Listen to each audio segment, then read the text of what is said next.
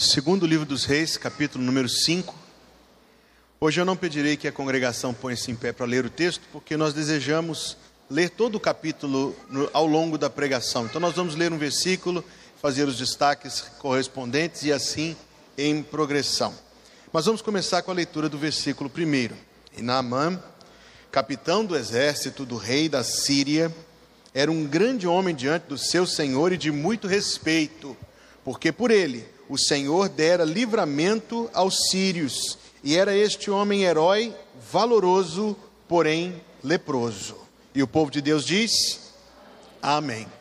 Ao longo deste capítulo, eu estou certo que a grande maioria está familiarizada com a história. Este homem Naamã, que era um pagão e um pagão a serviço do exército então inimigo do povo de Deus, porém leproso, como lemos, vai ser de maneira maravilhosa curado por Deus. Mas na mente do Espírito Santo, na sua sabedoria, aprove registrar não só este acontecimento, que poderia ser reduzido a umas poucas palavras, mas apresentar como tudo aconteceu, desde o início, desde a forma como este homem ouviu a respeito do profeta Eliseu, até mais adiante a forma como o milagre se deu e algo em particular que aconteceu depois do grande milagre. Certamente que nós não devemos nos esquecer daquilo que o apóstolo Paulo escreveu, porque tudo o que dantes foi escrito para nosso ensino foi escrito. Então hoje, de maneira simples, eu quero apenas ler o texto com você e tirar algumas lições espirituais para nossas almas. E este é o título da mensagem: Lições espirituais de um acontecimento notável. Nós vamos ler e, com o auxílio do Espírito Santo, fazer observações, observações que vão produzir, que Deus assim nos abençoe, impressões no nosso coração a respeito da verdade divina. A primeira coisa que nós precisamos mencionar, no entanto, antes de tudo, é algo a respeito de milagres que por vezes nós perdemos de vista. Perdemos de vista. Milagres, irmãos, não eram acontecimentos despropositados. Nem os poucos milagres do Antigo Testamento, nem as dezenas de milagres feitas, feitos pelo Senhor Jesus, nem os muitos milagres que também caracterizaram o ministério dos apóstolos. Os milagres sempre, sempre, sempre têm uma lição espiritual. E a função de um milagre, mais do que qualquer outra coisa, mais do que auxiliar a pessoa diretamente beneficiada, era fazer com que aquele por meio de quem Deus faz o milagre fosse autenticado, fosse credenciado, fosse indicado por Deus como um mensageiro seu. Essa era a função primeira de um milagre, que aquele por meio de quem, quer Eliseu, quer Jesus, quer Paulo, quer quem fosse, aquele por meio de quem o milagre acontecia, estava sendo posto por Deus como seu mensageiro, como seu porta-voz, como seu servo, e mais do que a pessoa, a mensagem que aquele homem trazia estava sendo confirmada por Deus por grandes sinais. Entenderam o que eu quis dizer? Porque nós podemos deslocar os milagres da história e pensar em milagres como favores pessoais, o que nem todos foram. O que Lázaro ganhou em ser ressuscitado? Pense bem, o que Lázaro ganhou em ser ressuscitado? Diríamos nada, talvez pouco, para que ele morresse novamente, não muito depois. Então, milagres não são favores pessoais.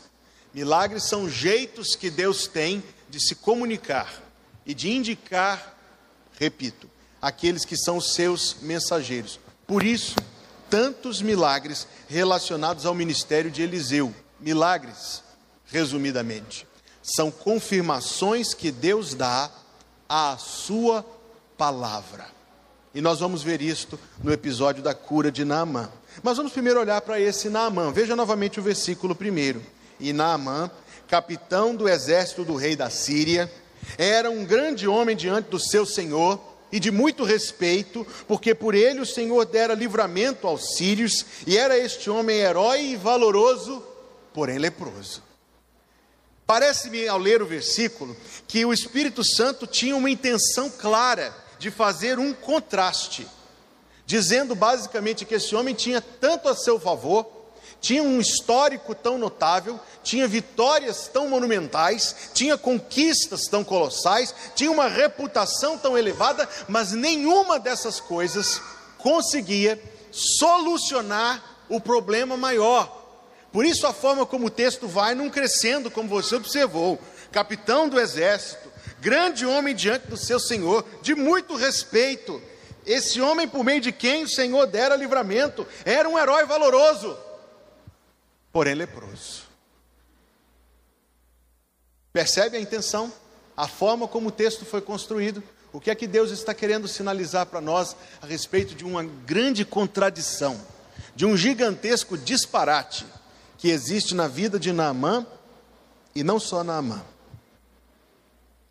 Nós poderíamos trazer, e a primeira aplicação desta verdade é esta: que boas obras, que religião, que reputação, que conhecimento, que privilégios sociais não conseguem sanar nem curar o problema do pecado. Esta é a primeira aplicação espiritual desta verdade.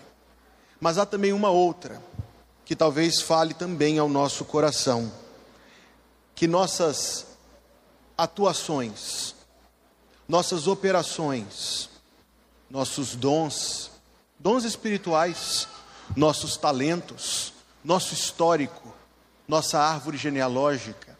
Não, não encobre transgressões em nossa vida. Você consegue imaginar Naamã vestindo o seu manto de general e esse manto de general cobrindo, se não tudo, boa parte da doença que tinha na sua pele? Você consegue imaginar esse homem, que era um homem com tantas coisas a seu favor, com tantas realizações importantíssimas, porém leproso. E talvez haja semelhante, porém, a respeito da vida de qualquer um de nós. Ah, é um grande, é um grande alguém lá fora tem grandes realizações, tem respeito, tem êxito profissional, conquistou patrimônio, conquistou reputação. Inclusive o texto diz que Naamã era um homem de muito respeito. Porém, e nós devemos, queridos irmãos, nos aperceber, estamos falando de lições espirituais num episódio notável. Haverá algum porém contra mim? Haverá algum porém contra você? Ah, é um grande respeitado, exitoso, bem-sucedido, sabe das coisas, venceu, contornou, driblou. Porém, ah, é, na igreja é líder, ou na igreja ocupa tal e tal posição, ou na igreja é membro, frequenta. Porém, ah, é crente há muitos anos, filho de crente, neto de crente, bisneto de crente. Porém, Nós deveríamos guardar a primeira lição: problemas espirituais não são encobertos. Problemas espirituais precisam ser lavados. Aliás, Naamã deparou-se especificamente com isso, embora o seu problema não fosse propriamente espiritual, era físico. Aliás, havia um problema espiritual além do problema físico, mas estamos, repito, procurando lições espirituais. Um grande, cheio de conquistas, cheio de mérito, cheio de respeito, porém leproso. E se dirá de alguém: ah, é assim, é assim, assim, assim, tem isso, tem aquilo, fez isso, fez aquilo. Porém, que Deus nos livre dos poréns na nossa vida. Que Deus nos ajude a vencer os poréns da nossa vida. Que Deus nos ajude a contorná-los, a fim de que sejamos como Paulo escreveu a Timóteo: se alguém se purificar destas coisas, será um vaso para honra, santificado e escolhido, selecionado pelo Senhor. Vamos prosseguir a leitura, que nos diz que saíram tropas da Síria, no versículo 2, da terra de Israel, e levaram presa uma menina que ficou ao serviço da mulher de Naamã.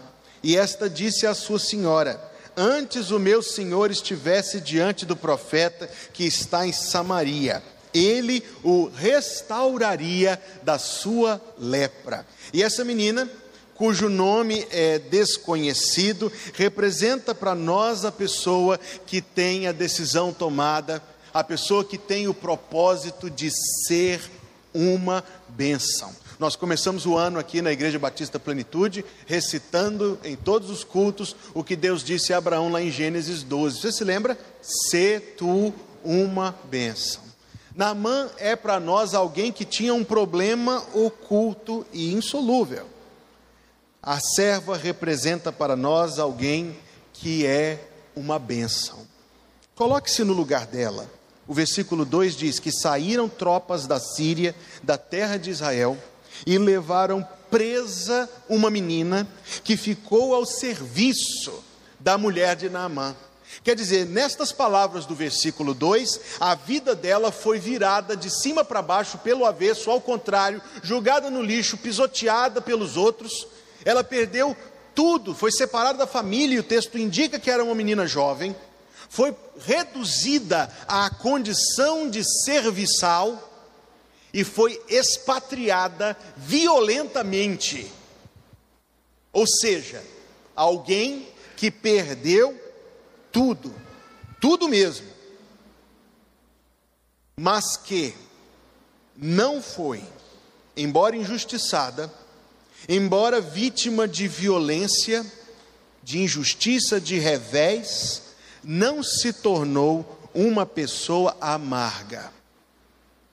O risco que todos nós corremos não é o de sofrer ao longo da nossa peregrinação. Aliás, quando você sofreu, você não deveria ficar surpreso, porque o nosso Salvador disse com todas as palavras: Neste mundo tereis.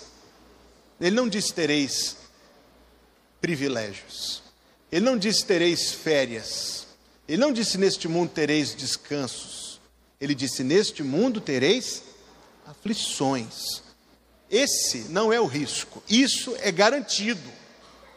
O risco é que as aflições nos transformem em pessoas boçais, pessoas amargas, pessoas que se fecham para quaisquer que se fecham para quaisquer possibilidades, que se fecham para as outras pessoas, que se fecham para o próprio Deus. Porque no fim das contas, essa mocinha que fala tão maravilhosamente a respeito do servo do Senhor, o profeta Eliseu, poderia também ter dito, ou pelo menos ter tido em seu coração: Deus podia ter me livrado, Deus podia ter me poupado, Deus não me livrou, Deus não me poupou, Deus não foi bom comigo, como muitas pessoas fazem. No entanto, separada da família violentamente, reduzida injustamente à posição serviçal, tendo perdido qualquer prospecto, qualquer esperança de vida, ela foi capaz de reter em seu coração uma palavra boa a respeito do servo de Deus, consequentemente, uma palavra boa a respeito de Deus. Eu ouvi de alguém que viu uma fonte de água doce que ficava na beira do mar. E que quando a maré recuava, as pessoas daquele lugar iam beber água doce naquela fonte. E quando a maré subia, a água do mar encobria por completo a fonte, estragou a fonte. Mas todas as vezes que a água do mar descia de novo, a água continuava a brotar, não salgada, não ruim, não imprópria, mas doce e boa para beber. Uma lição na natureza que tem valor prático para a vida. Se nós sofrermos, e sofremos, injustiças, reveses, perdas, separações, coisas incompreensíveis, mas que estas coisas não tirem de nós a doçura, não tirem de nós a esperança nem a fé no Senhor.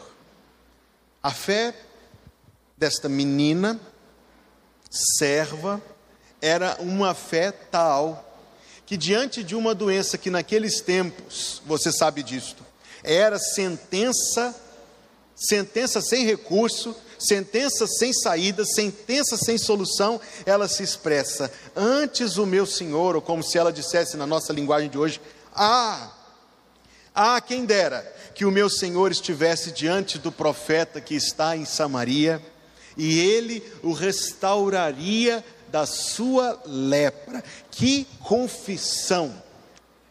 Que confissão poderosíssima de fé no Senhor. Porque diante daquela terrível enfermidade, a mocinha se lembrou de Miriam, irmã de Moisés, a mocinha se lembrou de outros ao longo dos séculos já passados na história da aliança de Deus que foram curados dessa enfermidade e pensou no seu coração: meu Deus poderia, meu Deus poderia curá-la, meu Deus poderia curar Naamã. Ah, se o meu Senhor estivesse diante do profeta, ele o restauraria da sua lepra. Irmãos queridos, ouçam, ouçam com atenção, não a mim, ouçam com atenção a palavra de Deus. Além da lição prática sobre a preservação do nosso coração, e a palavra de Deus nos diz sobre tudo o que se deve guardar, guarda o teu coração, porque dele procedem as fontes da vida. Além disso, nós somos ensinados mais uma vez o valor das oportunidades que nós temos em toda a nossa vida, em cada dia que nós vivemos, a oportunidade de ser bênção para alguém. Essa mocinha cujo nome não sabemos, no entanto, sabemos a sua atuação. Foi. Estávamos cheios de coisas químicas aqui semana passada, uma linguagem química. Ela foi o catalisador, o disparo, o que causou todo esse processo que nós ainda veremos, mas que você conhece, que Naamã viveu pelo poder e pela graça do Senhor. Nós podemos, irmãos, nós podemos, nós podemos ser bênção assim na vida de alguém. Nós podemos ser portadores de uma palavra que restaura o ânimo. Nós podemos ser aqueles que dizem uma boa palavra que levanta o semblante. Nós podemos ser a boca pela qual Deus confrontará algo que não pode ficar em paz. Nós podemos ser o crente que convidará alguém para vir ao culto. Ou nós podemos, antes disso, ou junto a isso, ou melhor que isso, compartilhar o nosso testemunho pessoal, ou melhor do que isso, nós podemos declarar o que Jesus Cristo fez na cruz, quando sofreu no lugar dos pecadores, fazendo a nossa redenção, e sermos, como ela foi, instrumento na mão de Deus para a bênção, para a salvação, para a obra graciosa de Deus na vida de alguém. Uma decisão de fé que nós também podemos tomar. O versículo número 4 diz que foi Naamã e notificou seu senhor, dizendo: Assim e assim falou a menina que é da terra de Israel. Então disse o rei da Síria: Vai, anda, e enviarei uma carta ao rei de Israel. E foi e tomou na sua mão dez talentos de prata seis mil ciclos de ouro e dez mudas de roupas, e levou a carta ao rei de Israel, dizendo: Logo em chegando a ti esta carta, saibas que eu te enviei Naamã, meu servo, para que o cures da sua lepra. Veja o que o rei escreveu na carta. Eu estou te enviando Naamã, meu servo, para que o cures da sua lepra. Versículo 7, a resposta do rei de Israel. E sucedeu que, lendo o rei de Israel a carta, rasgou as vestes e disse: Sou eu Deus, para matar e para vivificar, para que este envie a mim um homem para que eu o cure da sua lepra. Peço que deveras notai, pelo que deveras notai, peço-vos, e vede que busca ocasião contra mim. Mais uma lição espiritual. Quem não conhece a Deus, quem se esquece de Deus, somente terá desespero, angústia e aflição.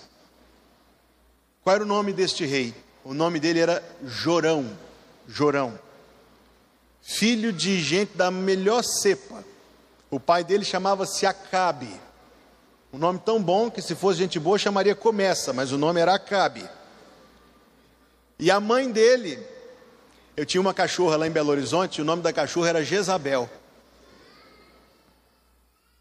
Era uma vira-latinha esperta. Pra... O nome da cachorra era Jezabel.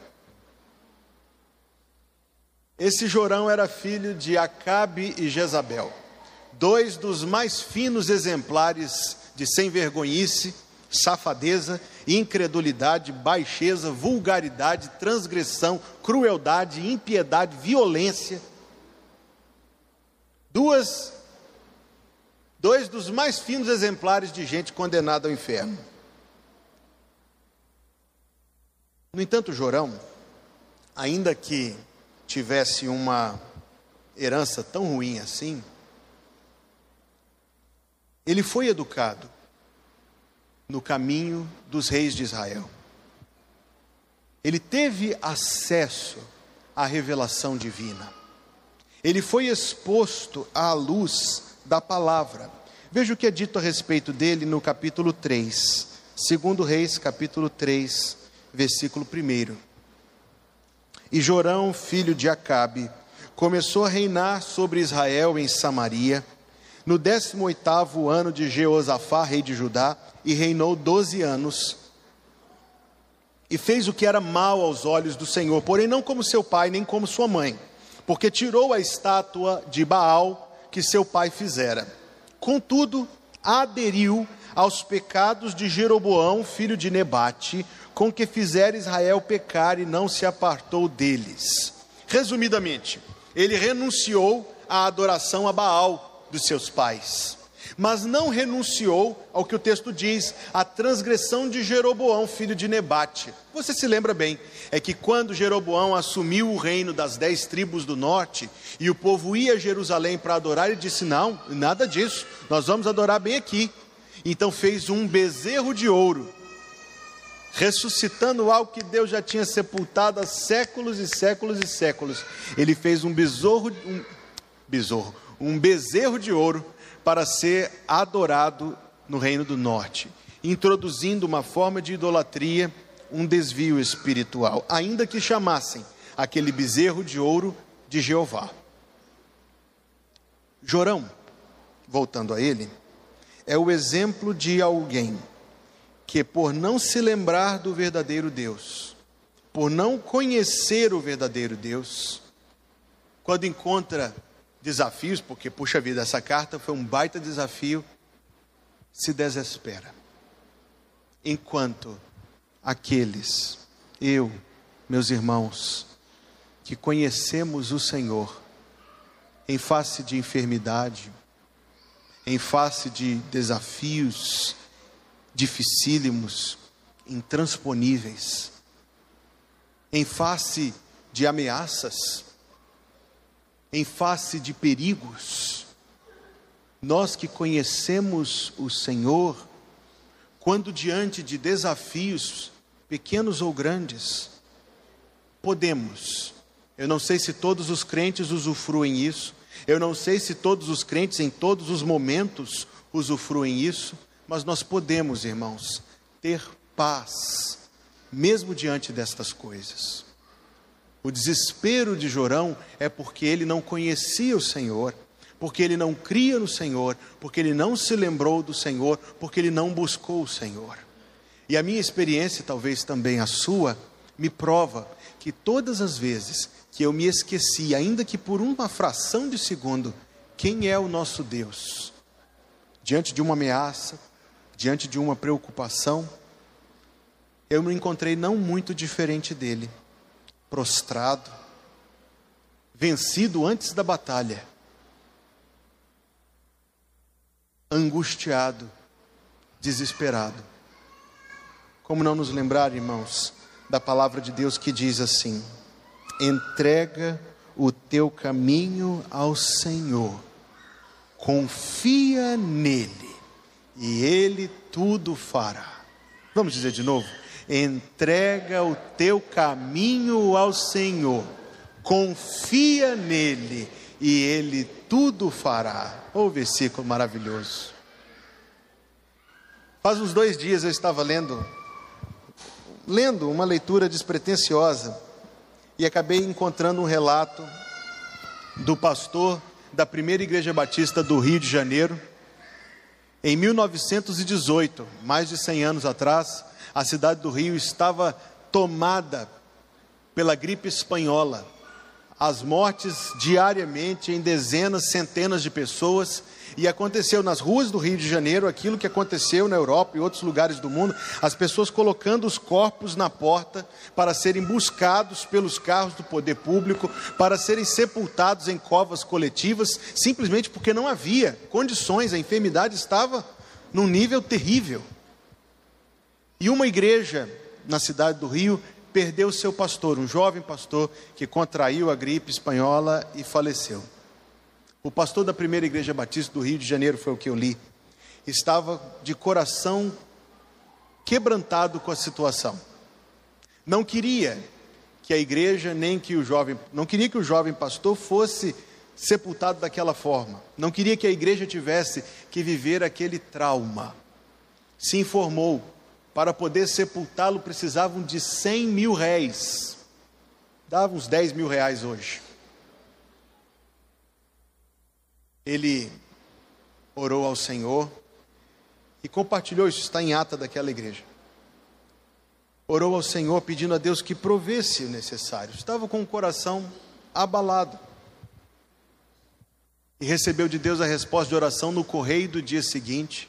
Um irmão aqui do Piauí que mandou um, cheque lá para o Rio de Janeiro de 100 mil réis, exatamente é o valor dizendo que fosse para cuidar de alguém que necessitasse por causa daquela enfermidade. Irmãos, esse é o nosso Deus. Esse é o nosso Deus que conhece o que nós precisamos antes de nós lhe o pedirmos, como disse o Senhor Jesus. Esse é o nosso Deus que prepara a resposta às nossas orações antes de elas serem feitas. Esse é o Deus que é a garantia e a segurança da paz que os crentes em Cristo podem usufruir. Não sei se usufruímos, irmãos, mas se não usufruímos, não é por falha no Senhor. Porque ele nos disse: Deixo-vos a paz, a minha paz vos dou, não vou-la dou como o mundo a dá. Não se turbe o vosso coração, nem se atemorize. Porque o rei Jorão estava desesperado? Estava desesperado porque ele não conhecia Deus, não cria em Deus, não se lembrou de Deus e não buscou a Deus. Mas se nós cremos, se nós nos lembrarmos, se nós buscarmos o Senhor, nós teremos paz, mesmo diante de desafios, mesmo diante de ameaças. Vamos prosseguir a nossa leitura no versículo 8. Sucedeu, porém, que, ouvindo Eliseu, homem de Deus, que o rei rasgara as suas vestes, mandou dizer ao rei: Por que rasgaste as tuas vestes? Deixa-o vir a mim, e saberá que há profeta em Israel. Veio, pois, Naamã com seus carros, com seus cavalos e com seu carro, e parou à porta da casa de Eliseu. Então Eliseu lhe mandou um mensageiro, dizendo: Vai e lava-te sete vezes no Jordão, e a tua carne será curada, e ficarás purificado. O acontecimento inusitado aqui, tanto para Naamã quanto para nós, é que Eliseu não foi lá pessoalmente. E Naamã expressou isso no versículo 11. Naamã muito se indignou e se foi dizendo: Eis que eu dizia comigo. Ele está dizendo: Eu estava pensando que ele sairá, pôr-se-á em pé, invocará o nome do Senhor Deus, passará a sua mão sobre o lugar e restaurará o leproso. E observe que o começo do versículo 11 diz que Naamã muito se indignou, ficou contrariado, ficou enfurecido com o fato de que o profeta não saiu de casa para atendê-lo. Irmãos, duas perguntas, aliás, só uma que tem duas respostas. Por que o profeta não foi até ele? Você consegue imaginar? Por que o profeta não foi até ele? Eu encontro duas respostas. Alguns comentaristas dizem que o profeta não foi por causa daquelas leis levíticas que falam sobre pureza cerimonial, que quem tocar no leproso ficará imundo, lavará a sua carne e ficará imundo até a tarde. Lembra-se de ter lido isso lá em Números, lá em Levítico? Então, alguns comentaristas dizem que a preocupação, o zelo do profeta Eliseu era para se conservar puro diante do Senhor. Ora, se foi isso, nós temos uma lição aqui. Nós temos uma lição espiritual, a lição de que nós também, queridos, temos de nos purificar e temos de ser zelosos para nos conservar puros diante do Senhor. Não é só mente, não é somente as transgressões, não são somente as transgressões que interferem em nossa vida com Deus. Existem hábitos, não necessariamente pecaminosos, mas que interferem em nossa vida com Deus e que devem ser tratados como se fossem pecados. Se nós temos, como alguns têm, a dificuldade de desligar a televisão para separar tempo para oração. Eu asseguro aos irmãos que assistir televisão, por enquanto, não é pecado, mas está cada dia mais difícil. Mas asseguro que, com quanto assistir televisão, ou ficar no celular, ou sei lá, não seja pecado, se interfere em nossa vida com Deus, até nossas ambições profissionais, deve ser tratado como se fosse pecado. E a gente disso se desvencilhar, porque a primeira e mais importante coisa na nossa vida, outra coisa não é do que a nossa comunhão com Deus. Não é verdade, irmãos? Mas há uma segunda possibilidade. A segunda possibilidade de que Eliseu não tenha saído lá para mostrar para Naamã que toda a importância dele, que toda a distinção dele, que toda a riqueza dele, que todo o tesouro dele, que tudo o que ele era, para Eliseu não valia E esta também é uma lição que nós precisamos aprender. A não sermos fascinados pelo brilho das promessas das coisas que o mundo diz que vai nos dar. Então nós temos que aprender a viver, irmãos, nessa independência do mundo e nessa independência das coisas que o mundo tem para oferecer. Veja o que aconteceu no versículo 15. Depois de curado, o texto nos diz que ele voltou ao homem de Deus e toda a sua comitiva, e chegando pôs-se diante dele e disse: Eis que agora sei que em toda a terra não há Deus senão em Israel. Agora, pois, peço-te que aceites uma bênção do teu servo. Que bênção era? Estava lá no versículo 5: dez talentos de prata, seis mil ciclos de ouro e dez mudas de roupa versículo 16. Porém, ele disse: Vive o Senhor, em cuja presença estou, que não a aceitarei. E instou com ele para que aceitasse, mas ele a recusou. O profeta Eliseu não aceitou ser recompensado, não aceitou ser remunerado em troca do favor divino. Que lição é esta? É a lição repetida e volta no final do texto de que nós, irmãos, não devemos, não devemos ser ou permitir que os nossos corações sejam atraídos pelos luxos, vaidades e riquezas desse mundo. A gente volta nisso daqui a pouco na história de Geazi. Vamos falar sobre Naamã rapidamente. O versículo 11 nos diz que ele se indignou. Nós já lemos o 11. O 12 ele diz: Não são porventura Abana e Farfar, rios de Damasco, melhores do que todas as águas de Israel? Não me poderia eu lavar neles e ficar purificado? E voltou-se e se foi na sua indignação. E você conhece a história, você sabe a forma como um servo se aproximou, apelou à razoabilidade dele, dizendo: Majestade, Excelência, Meritíssimo, ilustríssimo, pega leve, já está aqui, faz o que o homem mandou. E pela dúvida ele foi. E o texto nos diz que somente no sétimo mergulho é que ele foi curado. Este texto não figura o batismo, até porque nós não cremos que seja o batismo que limpa a nossa vida. Não é o batismo, senão o batismo no Espírito Santo, o lavar no sangue de Jesus.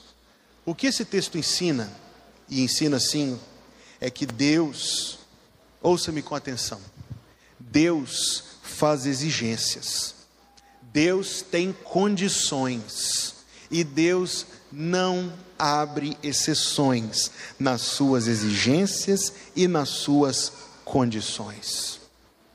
Estava lá o homem tão importante, na expectativa de que o profeta saísse, invocasse o nome do Senhor, pusesse a mão nele, ele fosse curado. Ou seja, ele foi lá para obter algo específico. Eu quero a minha cura, Deus me dá a minha cura, eu volto embora, tomo a oferta, muito obrigado, fim de negócio. Mas Deus, que conhece o coração, estava tratando com Naamã não a lepra. Lepra Deus resolve assim. Deus estava tratando o coração orgulhoso. Deus estava tratando o coração incrédulo. Deus estava trazendo Naamã a posição de abrir mão da sua vanglória, de abrir mão da sua autoexaltação, de abrir mão da sua confiança em si mesmo, para que assim ele pudesse receber, ser tratado por Deus e receber o cuidado, a bênção divina. É assim com o Evangelho, irmãos. Jesus exige que qualquer pessoa que seja se arrependa. Não há salvação antes do arrependimento. Esta é a condição e a exigência de Deus. Mas não é só na salvação. Ao longo de nossa vida, quantas experiências dessas eu já vivi. Deus nos permite cair do cavalo, que faz muito bem para que a gente aprenda a abrir mão do orgulho, da vanglória, da autoexaltação, da confiança em nós mesmos, para que humildes. Deus abomina o orgulho, irmão. A palavra do Senhor diz que o orgulho vai adiante da ruína. Orgulho não é algo a ser celebrado, embora o mundo tire um mês inteiro para celebrar o orgulho. Orgulho não é algo a ser celebrado, orgulho é algo a ser lamentado e, com o auxílio e o poder do Espírito Santo, arrancado dos nossos corações, extirpado dos nossos corações. Ao Senhor apraz, ao nosso Deus agrada o coração humilde, o coração quebrantado e contrito. Deus foi assim com Naamã, Deus é assim com todos nós e usará de todas as ferramentas do seu amor para quebrantar o nosso coração. Última lição para concluirmos está no final do texto, em que o servo de Eliseu, e o seu nome era Geazi, o servo de Eliseu, Geazi, não foi tão espiritual nem tão sábio quanto o seu senhor. E saiu correndo, diz o versículo 21, e foi Geazi a alcançar Naamã, e Naamã, vendo que corria atrás dele, desceu do carro a encontrá-lo e disse: Vai tudo bem? E ele disse: Tudo bem. Meu senhor me mandou a dizer: Eis que agora vieram a mim dois jovens, etc. Dá-lhe um talento de prata e duas mudas de roupa. Ah, o que Geazi queria? Geazi queria aquilo que Eliseu negou. Geazi viu no carro de Naamã as roupas bonitas, viu a prata, viu o ouro, e sabe o que aconteceu com ele? o que talvez aconteceria com qualquer um de nós no mesmo lugar. Ele quis aquilo, ele quis, ele desejou, ele pensou: poxa vida, quem tem isso deve estar tão mais feliz do que eu que não tenho. Quem consegue essas coisas deve ser tão superior a mim que não tenho. Se eu tão somente conseguisse essas coisas, e ele lá foi, correu e pegou. Agora veja o que aconteceu no final do texto, versículo 26. Eliseu lhe disse: Não foi contigo meu coração quando aquele homem voltou do carro te encontrar? Era ocasião para receberes prata e tomares roupas, olivais e vinhas, ovelhas e bois, servos e servas?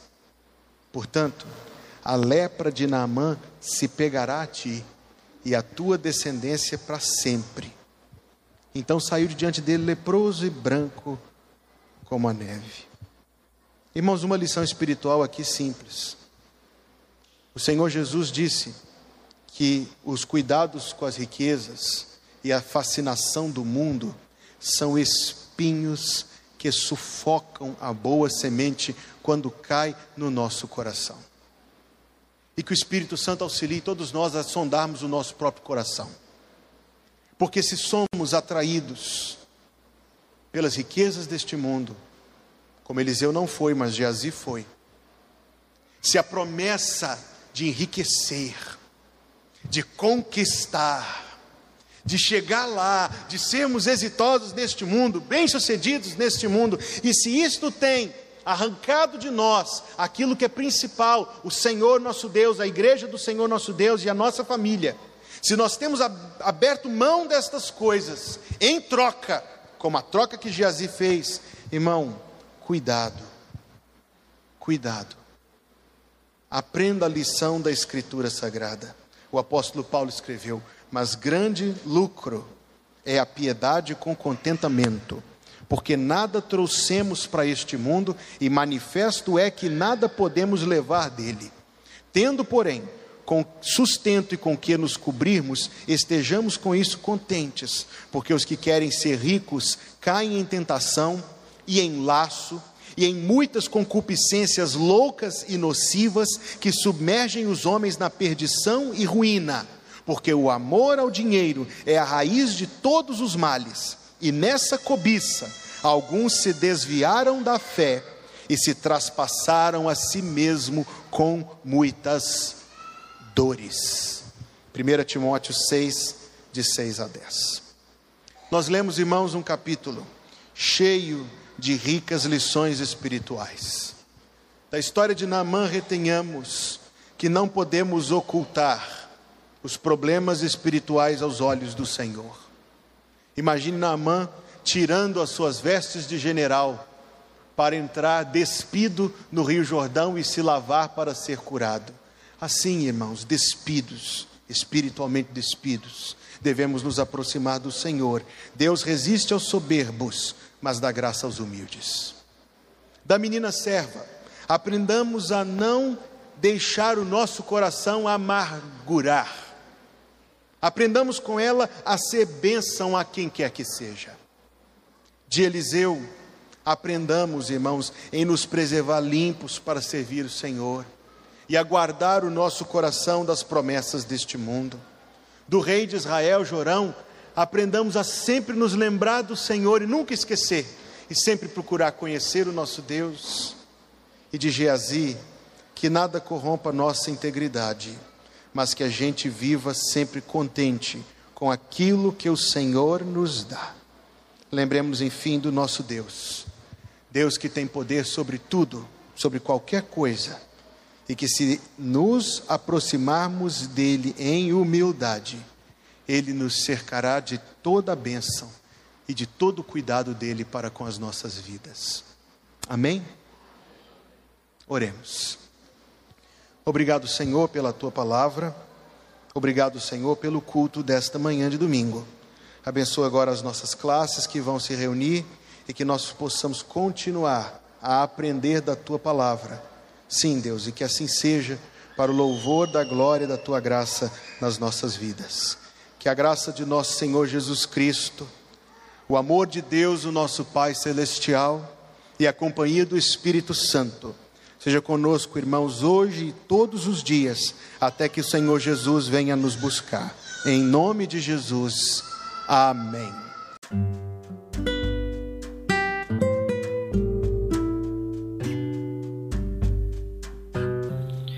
Obrigada por estar conosco.